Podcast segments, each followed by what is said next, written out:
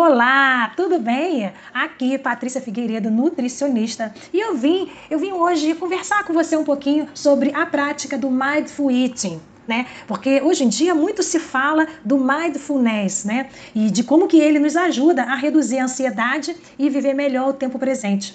Esses são efeitos desejados por todos, não é mesmo? E é ainda mais valiosos, né? Hoje em dia, né, em tempos de é, incertezas, tempo de muitas vezes do isolamento social, né, que a gente ainda fica com esse medinho de estar em contato com as pessoas em locais muito cheios.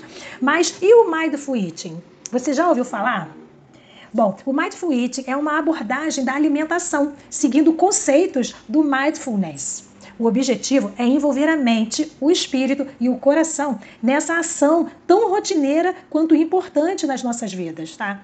O Mindful Eating ele é um conceito de nutrição focado no mindfulness, que é a prática de meditação budista, tá? E que aposta na atenção plena ao momento presente e sem julgamentos. O Mindful Eating inclui ações de alimentação consciente, que significa realizar uma refeição com atenção total no momento e sem julgamentos, culpa ou mediante crenças e cronogramas.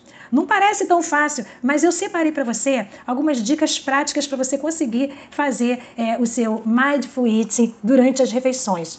Uma das coisas que é importante a gente se questionar é o seguinte: quando a gente né, sente aquela vontade de comer, né? Eu tô mesmo com fome. Né? A fome, ela é a maneira do seu corpo dizer para você que os níveis de energia estão ficando baixos e que é hora de reabastecer.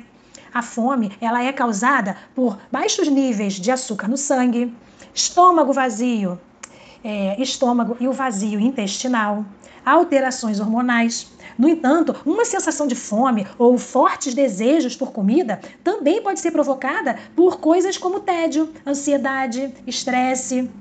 Faz uma pausa por um momento e considere a resposta a essa pergunta: Eu estou mesmo com fome? Se você está realmente com fome, come, tá? Agora, se você reparar que o que você está sentindo não é realmente fome, Procure achar a verdadeira causa. Preste mais atenção e melhore a atenção a você mesmo e às suas emoções. Tomar um copo de água ou uma xícara de chá pode ajudar a adiar um pouco a sua refeição. Fazer uma curta caminhada também pode nos dar tempo de nos entender melhor antes de comer sem perceber, sem atenção, no automático. Elimine as distrações. Porque enquanto você come, por exemplo, evite usar o seu telefone ou computador, não leia livros ou revistas e mantenha a TV desligada. Embora essas distrações pareçam inofensivas, é comum terminar de comer sem lembrar o que comeu, sem lembrar do sabor, se gostou ou não e a quantidade que você ingeriu. E isso aí pode te incentivar a comer, a comer demais. Né? Agora, como é que os nossos sentidos se conectam com a comida? Né? Vamos ver isso? A visão, por exemplo, né? Usar o senso de visão para você reconhecer a beleza de um prato bem servido pode aumentar a sua apreciação e o entusiasmo pela comida. Ao preparar sua comida ou antes das refeições, faça você mesma as seguintes perguntas: Quais são os ingredientes da sua refeição? Quais as cores estão presentes no prato? Você acha que essa refeição parece boa? E isso é comer com atenção plena. Tá? E colocando os seus, os seus sentidos em perfeita conexão com a sua refeição. O olfato, por exemplo, o cheiro da comida, né, a gente sabe que ele desempenha um papel importante na satisfação e alegria que a gente sente ao comer. Então, antes de começar a comer, sinta o aroma da sua refeição. Com os olhos fechados, exercita isso. Para intensificar ainda mais o sentido do olfato, do olfato, faça as seguintes perguntas: Que cheiros estão vindo desse prato? Consegue reconhecer os diferentes ingredientes pelo cheiro? O cheiro da comida te deixa com mais fome? Há um cheiro avassalador ou é possível identificar os componentes da refeição? Né? Comer mais devagar. Né? O tempo ela é chave para o mindful eating. Porém, ao contrário do que alguns pensam, não é preciso fazer refeições intermináveis. Somente, gente, 20 minutos por refeição é suficiente.